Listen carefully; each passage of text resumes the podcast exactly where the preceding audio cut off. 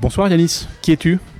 Bonsoir, alors je m'appelle Yanis, je suis le CEO d'Erable, euh, une plateforme qui vise à développer l'investissement citoyen sur les sujets de la transition.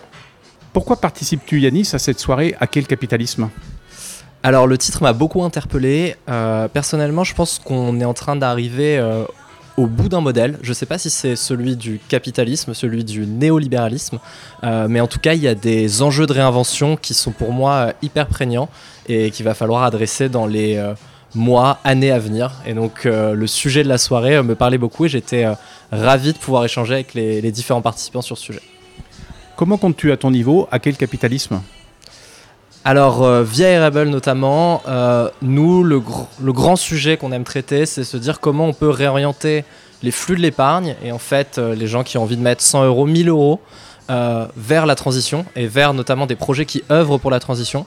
Et pour moi, tout l'enjeu est de se dire comment on peut utiliser finalement les ficelles du capitalisme, ce qui a déjà été fait, ce qui a déjà été inventé, pour finalement le hacker d'une certaine manière euh, et, l'utiliser euh, dans, euh, dans un but qui est celui d'une transition durable.